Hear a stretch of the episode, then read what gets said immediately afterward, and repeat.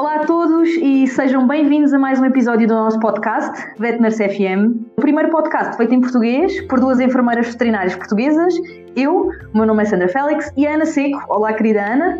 Podcast este, eh, que é feito a pensar nos profissionais de saúde animal em geral e, naturalmente, mais especificamente, nos enfermeiras e enfermeiras veterinárias do nosso país. O episódio de hoje vai ser o primeiro de uma série de episódios especiais que hum, vão surgir muito de vez em quando como um bónus em relação aos nossos já costumeiros episódios mensais.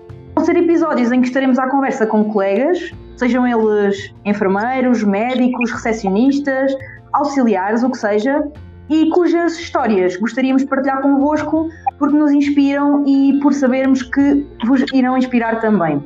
É com enorme prazer que recebemos hoje a Marisa Lourenço, Olá, do Gato. Dispneico. Olá, Marisa.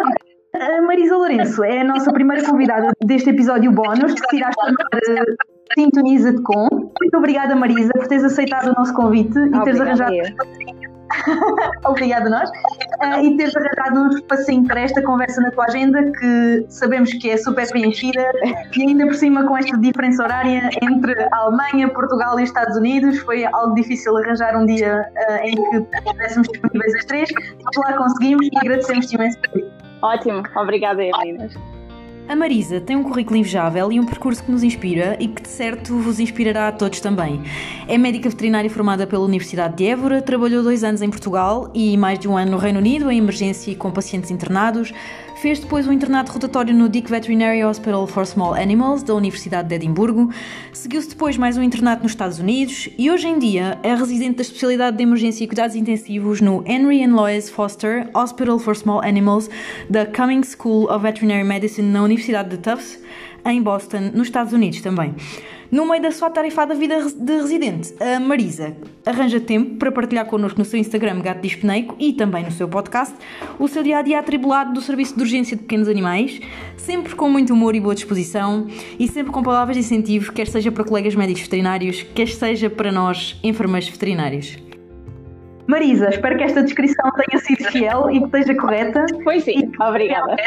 e que faça justiça ao teu percurso brilhante. Eu vou começar então por passar para a Ana, que já tem algumas perguntas preparadas para ti. É isso mesmo. Marisa, eh, antes de mais quero realçar, eh, é um orgulho enorme estar a conversar contigo. Sear não uma cara, mas um, uma voz ao gato dispneico é só, é só incrível. Certamente é, é muito motivante ver eh, um médico veterinário com vontade de partilhar o, o seu tempo connosco. Isso só mostra que realmente as nossas relações profissionais só têm que crescer, eh, melhorando um ao outro, não é? Uh, vamos passar então para a primeira pergunta. O que nós temos de saber é como é que surgiu este teu interesse pela medicina de emergência e de cuidados intensivos? Se foi imediato na universidade, se foi com a, a- a experiência, como é que surgiu? Foi uma descoberta ah, um bocadinho inespera- inesperada no sentido em, como eu já tinha dito ah, no meu Instagram, eu sempre achei que ia ser médica de animais selvagens e zoos, etc. Não é que a adrenalina de emergências ou de animais muito doentes não me estimulasse, mas eu sinceramente não, não me senti motivada ou treinada enquanto estudante para conhecer o suficiente desta área para eu dizer isto é espetacular, eu tenho que fazer isto o resto da minha vida.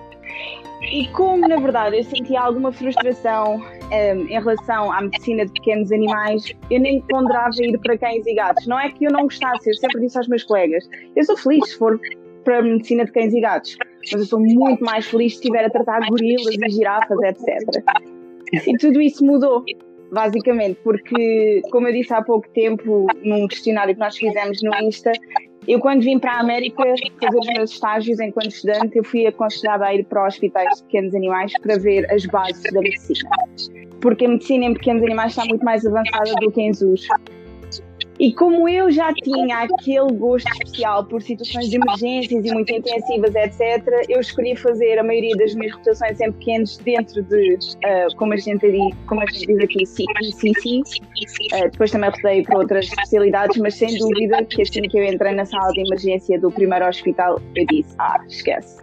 Isto é exatamente aquilo que eu pensei durante os últimos cinco anos. Mas será que não dava para fazer isto? E claramente dá, existe. E nós temos toda a capacidade em Portugal para chegar a este nível. Nós só precisamos de ser treinados e de querer. É só isso. E entretanto descobri também que o meu cérebro tem alguma capacidade para raciocínio clínico que gosta de usar um, e, e, eu não posso fazer isso com um animal selvagem ao zoo, nós estamos muito limitados naquilo que podemos fazer isso com esses animais, por os motivos óbvios, não é? Eles não vão levar injeções de insulina todos os dias se forem diabéticos. Um, e aquilo que nós podemos fazer e que estamos a fazer hoje em dia com cães e gatos, ainda que esteja muito atrás do que se faz na medicina intensiva humana, é tão inspirador Uh, e a mim dá-me ambição, todos os dias eu aprendo coisas novas e todos os dias penso, temos de ficar ainda melhores e melhores e melhores e melhores e é ótimo poder fazer isto para os nossos animais. Portanto, foi basicamente assim que culminou naquilo que se está a passar agora. E então essa adrenalina toda que tu descobriste na América foi aquilo que, que te fez sair de Portugal? Se calhar Portugal ainda não está preparado para tudo tudo que a medicina emergência, de emergência pode dar aos animais? Só precisa de ser ensinado, na minha opinião. Portugal só precisa de ter pessoas treinadas para saberem o que fazer. Uh, porque eu acho que durante os meus dois anos em que lá estive, eu conheci em diversos locais pessoas que eu, sem dúvida, se um dia tivesse a minha equipa de emergência e cuidados intensivos, eu dizia esta pessoa, aquela pessoa, aquela pessoa. E que nem devem de imaginar isto, mas eu ia lá buscá-las para dizer: vem trabalhar para a minha UCI ou vem trabalhar para a minha sala de emergências, porque eu tenho a certeza que se elas fossem treinadas, elas iam ser brilhantes na área. Mas infelizmente, seja por uma variedade de motivos pessoais ou profissionais, ou não, nem elas próprias às vezes sabem o um, digamos assim, o, o, poder que têm de desenvolver a nível profissional para se tornarem nesse, nesses, um, nesses, nessas estrelas, digamos assim, da, da área de ICC, ou às vezes por motivos pessoais, porque já estão casadas, ou já têm filhos, ou porque simplesmente não podem deixar a família como eu, entretanto, tive que o fazer, seja por que for. Mas sem dúvida, Ana, que eu continuo a achar que é só uma questão de nós sermos treinados e saber como fazer as coisas, porque nós podemos fazer as coisas desta forma. Qual foi uh, o principal motivo que te fez uh, deixar Portugal? Aprender porque não foste primeiro para, não, para, para a América, não é? É difícil entrar num programa destes na América, é extremamente competitivo, uh, particularmente para nós, não é? Porque uma coisa é para colegas que estão no Reino Unido ou que foram treinados em universidades na Europa, que são poucas, onde o nosso grau de médico veterinário ou diploma é reconhecido. E aqui na América não é. Portanto, eu, por exemplo, não poderia estar a fazer este treino num hospital privado. Eu estou numa universidade e, em qualidade de pessoa num hospital universitário, eles dizem, ok, um, esta pessoa ainda que não tenha o diploma reconhecido pela nossa associação americana, nós dizemos ela está a ser treinada, está sempre a ser vigiada, portanto, um, à partida pode acontecer. Mas são muito poucos os locais cá na América onde os colegas portugueses ou na mesma situação noutros países podem fazer isto. Portanto, para nós nos tornarmos mais competitivos, geralmente temos que ir para outro local para ganhar um pouco mais de experiência e também para entrar num internato rotatório era mais fácil no Reino Unido do que na América. É também fazível na América, mas era mais fácil no Reino Unido. E mais ou menos foi por isso que eu acabei por ir por esse caminho, digamos assim, porque eu já estava a fazer conta de, em princípio, tentar entrar num internato rotatório no Reino Unido, mas antes nós temos que lá ter experiência clínica. Consegues uh, dizer-nos, uh, de uma forma resumida, uh, as diferenças mais gritantes entre as, a realidade portuguesa, do Reino Unido e da América?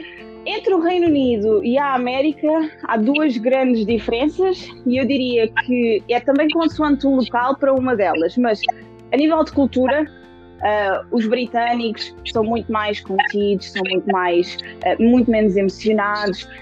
Eles têm outra forma de ser educados ao longo da vida, de, de tal maneira que quando chegam a situações muito comoventes ou muito estressantes, eles tendem a reter isso muito mais do que os americanos. Eu costumo dizer que os americanos são o extremo da loucura, os portugueses estão mais ou menos ali no meio e depois estão os britânicos muito mais contidos. Não é que o pensamento às vezes não seja o mesmo, mas a forma como eles se expressam é diferente. Portanto, eu aqui tenho clientes que conseguem ir a um nível de estria que ganha a todos os outros, por exemplo, e no Reino Unido era o oposto. A nível da profissão em si mesmo, entre o Reino Unido e a América, um, há coisas que se fazem na América que no Reino Unido ainda não estão a ser feitas há tanto tempo, ou só agora é que estão a começar a ser feitas, portanto, ainda estão um bocadinho atrás no que toca à facilidade ou qualidade de serviço que presta, mas eles vão lá chegar. Uh, e acho que a nível dos enfermeiros veterinários, nós temos aqui enfermeiros veterinários com, que já estão num nível de carreira e de treino muito superior à maioria daqueles que temos no Reino Unido. Uh, e infelizmente, sem dúvida, que esses dois estão muito acima dos portugueses. Mas mais uma vez, é só porque eles já tiveram esse treino todo, já têm uma experiência muito mais vasta e por isso já estão no nível muito acima. Não é porque os outros não podem lá chegar também. O potencial está todo cá, não é? É só preciso mesmo desenvolver. Então, e tudo o que estás a recolher, toda a informação, todo o conhecimento que tu estás a, a recolher uh, agora onde estás, ponderas regressar a Portugal? Se a oportunidade surgisse, eu gostava, Ana, sinceramente. Porque eu sou uma pessoa que neste momento, apesar de ser extremamente ligada à minha família, não parece, não é? Vejam bem, no meio de uma pandemia mundial já faz quase um ano que eu não vejo a minha família. E se me tivesses perguntado isto há um ano atrás, eu dizia: estás louca? Nunca na vida. Eu o máximo que fiquei sem ver a minha família foi oito semanas e duas vezes em 20 e tal anos, três meses. E agora de repente cá estamos. Uh, mas eu tenho a certeza que há muita gente em Portugal que diz eu adorava fazer uma coisa dessas, mas por este motivo ou aquele ou aquele que são ainda mais fortes que os meus, ou por doença, ou seja, por o que for, eles dizem não tenho hipótese. Ou às vezes por motivos financeiros. Eu, sinceramente, tive a sorte de conseguir gerir as minhas finanças de maneira a que eu sempre juntei um dinheiro extra para fazer este investimento, porque cada vez que eu mudo de casa gasto esse dinheiro, uh, cada vez que eu preciso de arranjar mobília ou de, ou de me deslocar, gasto imenso dinheiro, e há outras pessoas que têm que dirigir esse dinheiro para outras fontes, digamos assim. Portanto, era bom se conseguisse ter um bocadinho de impacto na formação dos nossos estudantes ou até de colegas que teriam interesse em saber mais sobre a área, mas por uma variedade de motivos não têm acesso a ela. Então, o teu Instagram, o Gato Espeneco, surge muito também nisso. Exato. Querias passar a tua experiência aos Exato. colegas. Achas que é apenas uh, passar a experiência ou é a forma que tu tens de continuar ligada a Portugal? São ambas. A Portugal, o que se faz cá, a veterinária. Sem dúvida. Porque é triste. Eu acho que há um, um afastamento gigante entre os nossos colegas especialistas, que estão a maioria na Europa, temos uns quantos aqui uh, na América, mas nós já temos uma lista vasta de médicos veterinários portugueses que são especialistas nas mais variadas uhum. áreas e eles estão todos longe. Temos um em Portugal, o Rodolfo Oliveira Leal é especialista em medicina interna e está na Universidade de Lisboa, na Faculdade de Medicina Veterinária. E salvo erro temos também já dois cirurgiões. Uh, Exato uma dermatologista, mas que eu saiba, ainda estamos em falta com pelo menos um cardiologista ou uma cardiologista, neurologista, acho que estamos na mesma situação. Obviamente, emergências e cuidados críticos, um, estamos também ainda muito escassos, mas eu não acho que haja. Neste momento que eu saiba, as únicas pessoas que estão a ser treinadas para, para a especialidade sou eu e uma colega nossa que está no Royal College em Londres e eu não conheço mais ninguém português que esteja a fazer esta formação. E há este desfazimento enorme que é uma pena. Uh, é claro que nós sabemos os motivos, mas ao mesmo tempo, enquanto nós não conseguirmos trazer os ensinamentos destas pessoas que foram para fora, que tiveram a oportunidade de fazer e que estão muito mais formadas e que são reconhecidas a nível europeu ou americano, às vezes ambas, como especialistas, é quando nós não conseguimos usar o input destas pessoas para treinar as novas gerações, nós vamos continuar sempre a estar muito limitados. Portanto, é bom haver uma maneira de nós conectarmos, mesmo que estejamos fora do país, de tentarmos trazer um bocadinho daquilo que nós estamos individualmente a ganhar e distribuir para o resto dos colegas. Claro, muitas vezes nós achamos que eles são hum, inalcançáveis, não é? O conhecimento todo que eles, estão, que eles estão a adquirir vai ficar lá, não é? Mas então, questão, a última da minha parte, com toda essa vida intensa, todo o trabalho uh, uh, super complexo, como é a forma de relaxar e desligar? É possível? é muito difícil. Muito, muito difícil.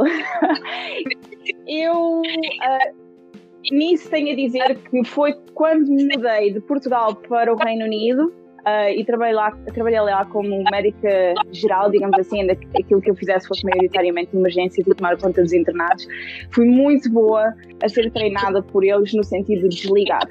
Quando a pessoa sai do serviço, está fora de serviço, está a ponto final. Não se fala mais de trabalho. não se incomoda mais por parte do trabalho. Uh, e não andamos a mandar mensagem a dizer, ah, fizeste isto neste paciente, ou olha, falaste com aquele cliente assim, ou olha, amanhã como é que é. Não, está fora de serviço, não se incomoda a falar de serviço. E eu fui. Eu adquiri essa forma de estar de forma. Um, de, com, com muito agrado, digamos assim. Fiquei agradada com essa proposta de estar e desde então foi muito mais difícil para mim voltar a integrar nos meios particularmente dos americanos. No Reino Unido, mesmo que nós façamos um internato, eu não posso falar de todos os sítios, mais uma vez, cada sítio é diferente, mas há uma sensação que nas universidades, pelo menos, eles são mais respeitosos dos horários dos internos, etc. Hospitais privados são sempre mais violentos a esse nível. Uh, mas eu também nunca senti pressão a estar a pensar em trabalho, etc, etc. A não ser que eu tivesse que fazer apresentações, ou fazer isto, ou fazer aquilo outro, enquanto, enquanto interna por parte dos meus mentores, mas aqui a realidade é muito diferente. Os americanos são literalmente workaholic, aquele conceito de viciado em trabalho que nós ouvimos falar é real e está, está completamente integrado na cultura deles, particularmente na cultura da medicina veterinária. Parece-me que a medicina humana é semelhante. Logo, é muito difícil eu vir para casa e conseguir desligar, porque é expectável que eu, enquanto residente, mesmo assim esteja disponível para responder a uma mensagem ou para ir ver um mail do trabalho, etc, etc. O que eu faço é tentar estipular tempo. Ou seja, eu digo, ok, Marisa, ainda não abriste o e-mail do trabalho hoje, por muito que custe, tens que o fazer antes da meia-noite. Mas onde é que eu posso arranjar agora aqui duas horas para eu desligar de veterinária e fazer qualquer coisa diferente? Vou passear com a minha cadela, vou ligar a uma colega minha que está em Portugal e que não fala há algum tempo, uh, vou falar com a família, vou ver uma série. Uh, o que é que eu vou fazer? Vou beber um copo? O que é que eu vou fazer? E estipulo esses tempos assim em que me proíbo de ver algo relacionado com o trabalho. E depois então volta àquela responsabilidade, ok, tem mesmo de ser, agora vais abrir o mail do trabalho e vais responder àqueles 53 e-mails que te enviaram hoje. é, é uh, neste momento o que é que tento fazer? Nem sempre resulta, mas é o que se tenta fazer. Eu vou falar um bocadinho com a Marisa em relação aos enfermeiros veterinários e gostava de perguntar, Marisa, em relação a nós, enfermeiros veterinários, quais são as maiores diferenças que tu encontras entre os três países onde já trabalhaste? Bom, Portugal, que foi o primeiro local onde eu trabalhei. Eu acho que temos, eu não sei, agora eu tenho muito feedback de pessoas no Instagram que interagem comigo, tanto médicos como enfermeiros, que eu agradeço muito porque é sempre um prazer falar com os colegas. Parece-me que talvez a realidade dos enfermeiros veterinários em Portugal esteja ligeiramente melhor. Uhum. No sentido em que talvez estejam a ter mais valor, a desempenhar funções que é expectável para um enfermeiro. Mas ainda assim, certeza que ainda há muito a percorrer até termos os nossos enfermeiros a trabalhar no dia a dia como eu tenho os meus enfermeiros aqui neste hospital. Se calhar estes enfermeiros com que eu trabalho hoje, digamos assim, o nível máximo, porque eu sou sincera, eu estou com os melhores profissionais que eu já uma vez conheci e eu, para além de todos os hospitais onde já trabalhei, salvo se os contar agora para trás, já vamos contar nove sítios é muita equipa. Exato. Isto exclui aqueles que eu visitei enquanto estudante, Erasmus, etc. Eu estou num nível onde tenho a honra de todos os dias ser raro um enfermeiro meu vir ter comigo e dar uma sugestão em que eu automaticamente não penso. Isto foi bem inteligente e sim, temos de fazer isso. E já agora, eu nem sequer tinha lembrado disso. Obrigada, enfermeiro. Em Portugal precisamos de nós, enquanto médicos veterinários, dar-lhes a liberdade para eles desempenharem funções que nós estamos habituados a fazer, não há necessidade, num sítio onde nós temos enfermeiros, de ainda ser eu a dizer, enfermeiro, pode ir buscar o, o animal para eu colocar aqui o catéter. Deixa o enfermeiro fazer isso com o auxiliar. Vai-te concentrar no teu plano diagnóstico para esse paciente. Porque eu, enquanto médica, hoje em dia, fico tão descansada se não tiver que perder tempo com essas coisas para pensar o que raio é que se passa com este animal que tem uma bilirrubina total de 22. Eu preciso pensar nisto uhum. durante 5 minutos. Portanto, se vocês durante esses 5 minutos puderem pôr o catéter sem precisarem de mim, eu agradeço. E se entretanto puderem fazer o setting todo do animal e eu só tiver que me concentrar na parte médica, eu sou muito mais produtiva e os enfermeiros e os auxiliares também são muito mais produtivos. O problema em Portugal é que eu também vi situações em que isso era expectável dos colegas de enfermagem, mas os colegas ainda não tinham o treino necessário para desempenhar determinada função. Ok, tudo bem. Uh, ah, as enfermeiras não sabes montar um sistema de SOS. Se calhar nunca ninguém lhe ensinou. É uma pena, é verdade. Mas se calhar temos que ser nós a tomar esse passo. E dizer, vou te ensinar a fazer um setting de um sistema de SOS, vou perder aqui cerca de 120 segundos. A seguir, tu nunca mais precisas da minha ajuda, eu já, já te ajudei nesta parte. Próximo passo, ok? Uh, e eu acho que tem que haver um bocadinho de colaboração entre médicos e enfermeiros. Os médicos a começarem a dar um passinho atrás numa data de trabalho prático que estão habituados a fazer e a dizer está na hora de ser uma enfermeira a fazer isto, eu vou concentrar-me na parte dos, das minhas papeladas, que é uma chatice, mas tem que ser. E os enfermeiros, pouco a pouco, vão poder ficar melhores naquelas funções que já sabiam fazer e começar a dar então os passos seguintes para desempenhar outras funções, não é? Exatamente. Um, e tu achas nesse sentido que um, às vezes não é só um problema de skills, mas um problema um bocadinho de sermos subestimados ou subutilizados em Portugal? Achas que é um bocadinho por isso? Eu estive a ouvir o teu episódio do CPR com a tua colega Joana Guimarães e ela um, dizia que hum, enquanto ela faria as compressões, a enfermeira nunca seria capaz de entubar e pôr um catéter ao mesmo tempo e que há limitações nas equipas. Achas que também há um bocadinho de preconceito da classe veterinária portuguesa ainda em relação aos enfermeiros veterinários? Achas que eles ainda não sabem bem tudo aquilo que nós podemos fazer? Achas que, como eu já disse, somos um bocadinho subestimados e que não são utilizadas todas as nossas potencialidades? A Joana, a mim, um, ou melhor, eu tenho a certeza que o que ela queria dizer com isso, que é uma coisa que ela se queixa uh, bastante, ela e outros colegas com quem eu mantenho relação, uh, ela, o que ela queria dizer era que essa pessoa sozinha não uhum. consegue fazer essas duas ações. Se ela tiver quatro mãos, essas quatro mãos, que são as duas dela e as duas da enfermeira dela, não conseguem as quatro fazer, colocar um catéter, pôr o tubo e fazer compressões. O que ela queria dizer é que ela precisa de outras pessoas para fazer isto tudo. Não, uhum. só, não que a enfermeira não seja capaz de entubar ou de colocar o catéter, mas que não consegue fazer as duas ao mesmo tempo. Na verdade, Sandra, fazer uma intubação num animal morto com sucesso sozinha, as chances são mesmo baixas. Portanto, eu pelo menos, eh, se ninguém me abrir a boca do animal, e aqui a mesma coisa com todos os colegas com que eu trabalho, nós precisamos que alguém pelo menos esteja disponível para abrir a boca do animal. Portanto, se nem sequer isso eu tenho disponível, quanto mais para fazer isso, mais por um catéter. E era isso que ela queria dizer. Mas eu acho que sim, provavelmente ainda há muito o conceito de que, ah, mas os enfermeiros não estão capacitados para fazer isso.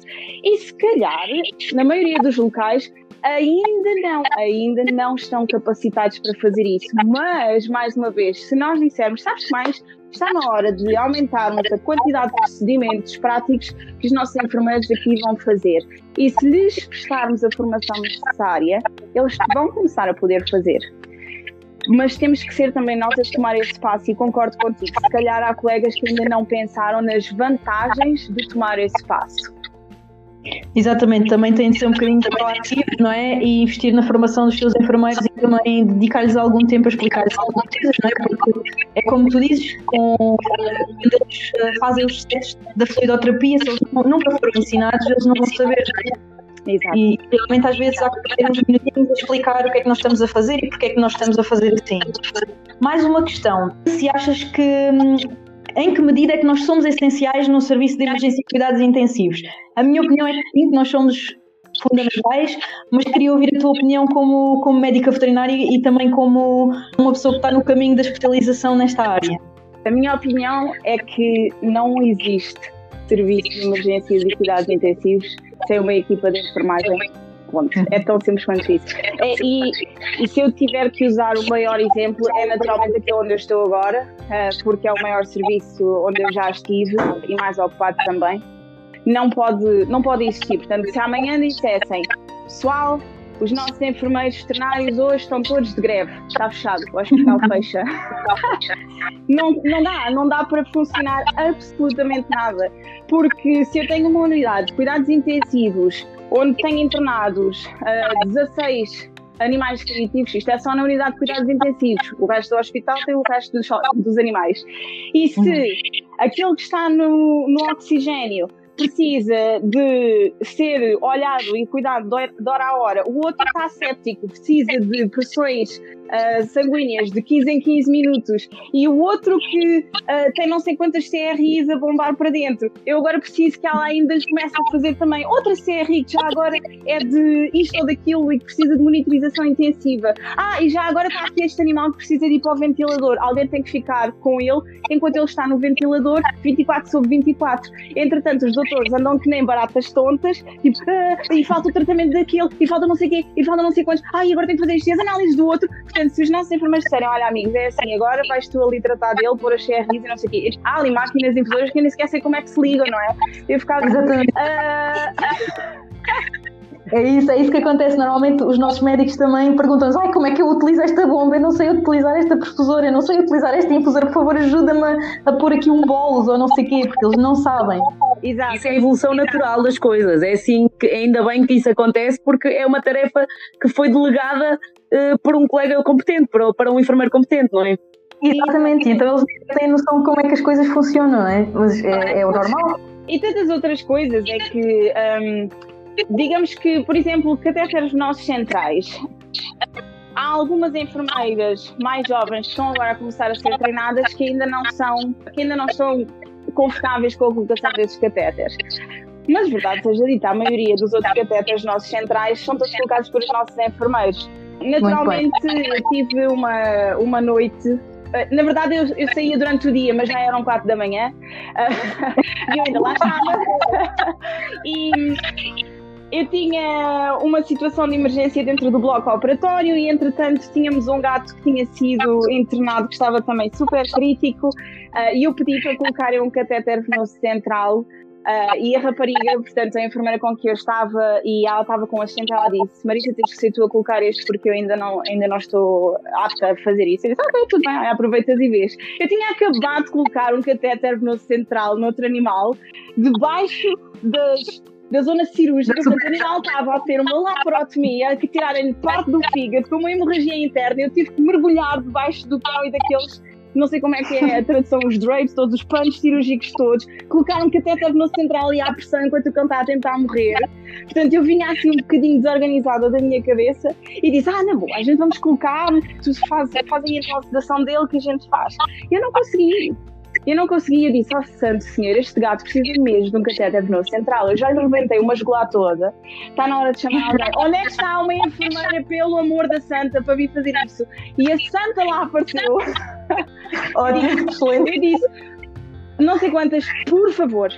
Eu já lhe rebentei uma jugular Entretanto, ela ainda não estava disponível. Veio outra colega minha, médica também, rebentou-lhe outra lá. Nós estamos as duas exaustas. Eu já nem sequer sei quantos carteirinhos é que já contei que me apetece é dormir. Eu digo: alguém de enfermeiros, por favor, venha para um catéter. E há lá para um catéter. E eu fiquei extremamente agradecida disso. Muito obrigada. E já agora peço desculpa por ter rebentado as duas golares, que elas vida. Elas ficam logo estes doutores a darem cabo destas veias, não é? Mas, coisas destas, o que é que eu faço se não tiver um enfermeiro naquele momento? Aquele gato precisa mesmo de um catéter venoso central. O que é que eu faço? Percebes? Isto é um claro. exemplo entre muitos. Todos os dias isto acontece. Eu acho que sim, eu acho que nós somos indispensáveis e cada vez mais. Exato. E mais uma pergunta, Marisa, em relação aos enfermeiros. Achas que é importante a especialização dos enfermeiros veterinários também na área de emergência e cuidados intensivos? Sim, sem dúvida. Nessa e em todas as outras. Porque uh, lá está, é, é uma mais-valia tão grande no dia a dia eles participarem em sugestões de não será bom fazer isto, não será bom fazer aquilo, porque eu acho que aqui às vezes eles não, às vezes eles não se lembram, mas é importante os enfermeiros também se aperceberem, especialmente em locais onde há médicos em treinos, internos e residentes, uh, do quão privados de sono nós trabalhamos. É grave, infelizmente aqui na América isso é cultura, mas o meu cérebro com 3 horas de sono, se calhar vai falhar um bocadinho.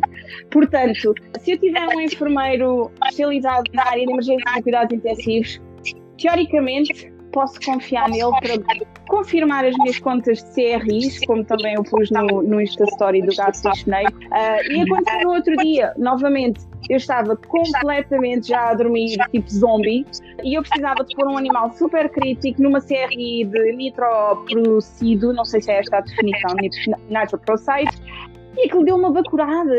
E assim que a enfermeira olhou para ela disse: Isto está tudo mal. E eu, pronto, olha, faz assim. Eu preciso de ir dormir e o cão precisa disto. Podes, por favor, fazerem a matemática, eu tenho que ir embora. E ela lá fez, e eu, mais uma vez, fiquei eternamente agradecida. Mas ter situações em que temos animais super críticos, nós já estamos a ficar sem opções disponíveis e lá vem aquela enfermeira espetacular com 10 anos de experiência em cuidados intensivos e diz o que é que achas de começar uma série de hidrocortisona? Blim, blim, mas que ideia genial, deixa-me falar com que os intensivistas ver se eles concordam. Ou, olha, este Doberman é capaz de ir para a cirurgia, não sei o quê. Ah, vais-me fazer análise ao sangue? Vou, vou. Ah, queres-me pedir o fator de von Willebrand? Mas que excelente ideia! Bora fazer isso. Nunca na vida me tinha lembrado. Portanto, estas pequenas dicas são muito melhores. Que são pessoas que são treinadas para conhecer melhor o paciente crítico. Elas, elas sabem ver aquele animal parece-me que já está a ficar doloroso outra vez, ainda que esteja completamente deitado e não se mexer muito, ou aquele animal ali está a começar a ficar pior a respirar, ou este aqui parece-me que está com a regitação que não é óbvia, mas é silenciosa. E elas sabem alertar os clínicos para essas coisas todas. Portanto, é ótimo tê-las capacitadas para isso, confortáveis para lidar com pacientes super complexos e intensos, e nós agradecemos muito as ajudas. E nesta onda da especialização, Marisa, que conselhos é que tu darias a colegas que se quisessem especializar eh, também em emergência e cuidados intensivos, tanto médicos veterinários como enfermeiros veterinários? Claro que em Portugal a especialidade não existe, nem para uns nem para outros, mas quais é que seriam os conselhos que tu darias a pessoas que estivessem interessadas nesta área? Espírito de sacrifício, muito.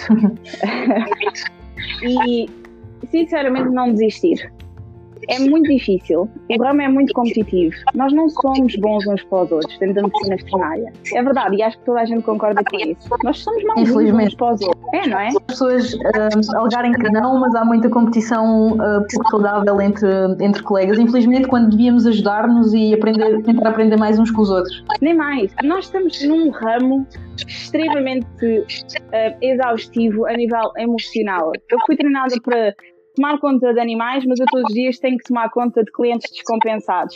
Quando eles não estão descompensados, passam-se da cabeça e ficam chateados comigo, porque imagino se eu não salvei o animal com a doença terminal dele. Uh, depois é, é verdade, não é? Depois aquela é. fatigue, não é? Uh, compassion, compassion fatigue, é? em que eu tenho este problema em que adquiri como prática minha pensar, Marisa, a maneira de tu dares o melhor cuidado médico a este animal é imaginar que se fosse a tua própria cadela. Péssimo péssimo pensamento.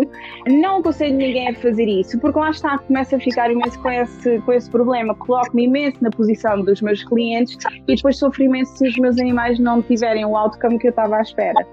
E nós, Exatamente.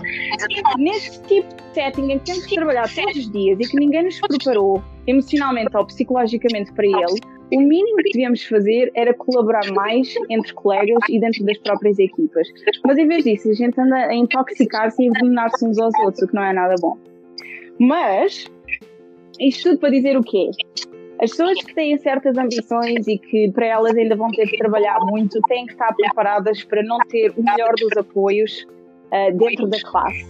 Há muitos não e há muitos, ah, tem a mania as pessoas que, têm este tipo de ambição não vão necessariamente ter o apoio que gostariam, mas ainda assim, se não desistirem, aonde lá chegar. E vai valer a pena. Uh, no fundo, nós fazemos isto por amor à profissão, por amor aos animais. Eu adoro medicina, uh, portanto, compensa, mas é, como eu disse no início, com um grande espírito de sacrifício. E é não desistir, simplesmente nunca desistir, continuar sempre. Exatamente, Marisa. Obrigada também pelo teu contributo e pela tua opinião em relação aos enfermeiros. Eu acho que é sempre uma lufada de ar fresco ouvir um colega médico veterinário que diz que não vive sem enfermeiros que eles são o backbone de um hospital e que são indispensáveis para muitas vezes serem os vossos braços direitos, não é? Porque muitas vezes somos nós que confirmamos os cálculos, somos nós que uh, anotamos os treinos daquele animal que está uh, na unidade de cuidados intensivos, somos nós que vos ajudamos às vezes também emocionalmente, em dias piores, não é? Nem mais. E, e, realmente é muito bom ouvir isso porque falta muito esse reconhecimento. Eu acho que principalmente no nosso país, né? porque fora já, já é um bocadinho, a mentalidade já está a mudar um bocadinho, mas realmente no nosso país é, é, faz muita falta. Realmente, se algum dia regressares, me dizes primeira, a tua equipa, eu vou já estou, já estou a preparar terreno para isso. Vamos ver, vamos ver. Era bom, não era? Era bom, não? Era bom, é verdade. E dito isto, gostávamos de ouvir as tuas sugestões. Vocês sabem que nós temos uma rubrica chamada Rato na Biblioteca. Normalmente sou eu que faço essa rubrica, mas nestes novos episódios bónus do Sintoniza-te Com, nós convidamos os nossos convidados a partilhar as sugestões connosco. E Marisa, não aguentamos mais, temos que ouvir as tuas sugestões. Bom, então é assim. No que toca, eu fiz para ambas as classes, porque acho que vocês têm ambas as classes a seguir o vosso Instagram, e algumas ainda que fossem mais dirigidas para, para médicos, lá está, acho que é sempre bom os enfermeiros terem certos conceitos. Subscrever site, que é o site que prepara aqui os colegas para fazerem o exame de medicina veterinária, que é chamado Zuku Review Question of the Day. E basicamente eles todos os dias um, enviam uma, uma questão Uhum. Uh, é sobre todas as espécies, portanto, naturalmente, aquelas que nos interessam mais a nós é sobre cães e gatos. Uh, mas, basicamente, para um médico de clínica geral, há ali muitas, muitas pequenas coisas que nós ainda não, não temos bem, bem assentes na, na nossa prática quando vamos começar a trabalhar, ou mesmo quando já trabalhamos há algum tempo, e pode ser útil. A outra seria uma subscrição também, parece-me que é semanal este, que é um radiologista da Universidade do Tennessee, que todas as semanas envia para o vosso e-mail, e isto tudo é grátis, o que eu estou a dizer é tudo grátis. Ótimo. Envia para o vosso e-mail uma, o caso mais interessante que ele teve a nível um, de radiografia, é muito giro se não fizerem batota forem logo ver qual é a classificação, a interpretação, verem as imagens, tentarem ver o que é que ele vê porque geralmente são casos muito avançados, mas é bom também para aguçar o olho de quem vê radiografia todos os dias, e acho que basicamente somos todos nós. Há um, uma companhia no Reino Unido chamada, chamada CPD Solutions, ainda que o objetivo deles seja, venderem webinars, etc. Eles também, se vocês subscreverem, eles enviam de vez em quando para o vosso e-mail casos de olha para este ECG, o que é que te parece, ou o que é que fazes. Também é ótimo. Depois, no que toca mais dirigido para enfermeiros veterinários, eu descobri que no site da National Association of Veterinary Technicians in America, porque eles aqui chamam de technicians, existe uma zona no site deles que tem webinars e educação grátis online sobre variadíssimos tópicos, o que é muito bom, desde uh, practical skills, portanto, fazer colocações práticas, seja do que for, por exemplo, catéteres, etc., uh, até à forma de trabalhar em equipa, liderar uma equipa, etc., etc.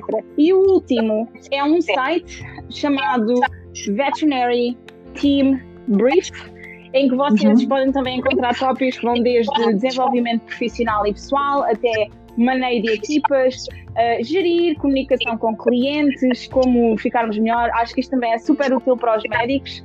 E basicamente acho que aqui vocês podem encontrar informação nestes locais onde não só ficam melhores a nível clínico, mas também a nível de no dia a dia como melhorar a nossa performance e a nossa atitude no trabalho.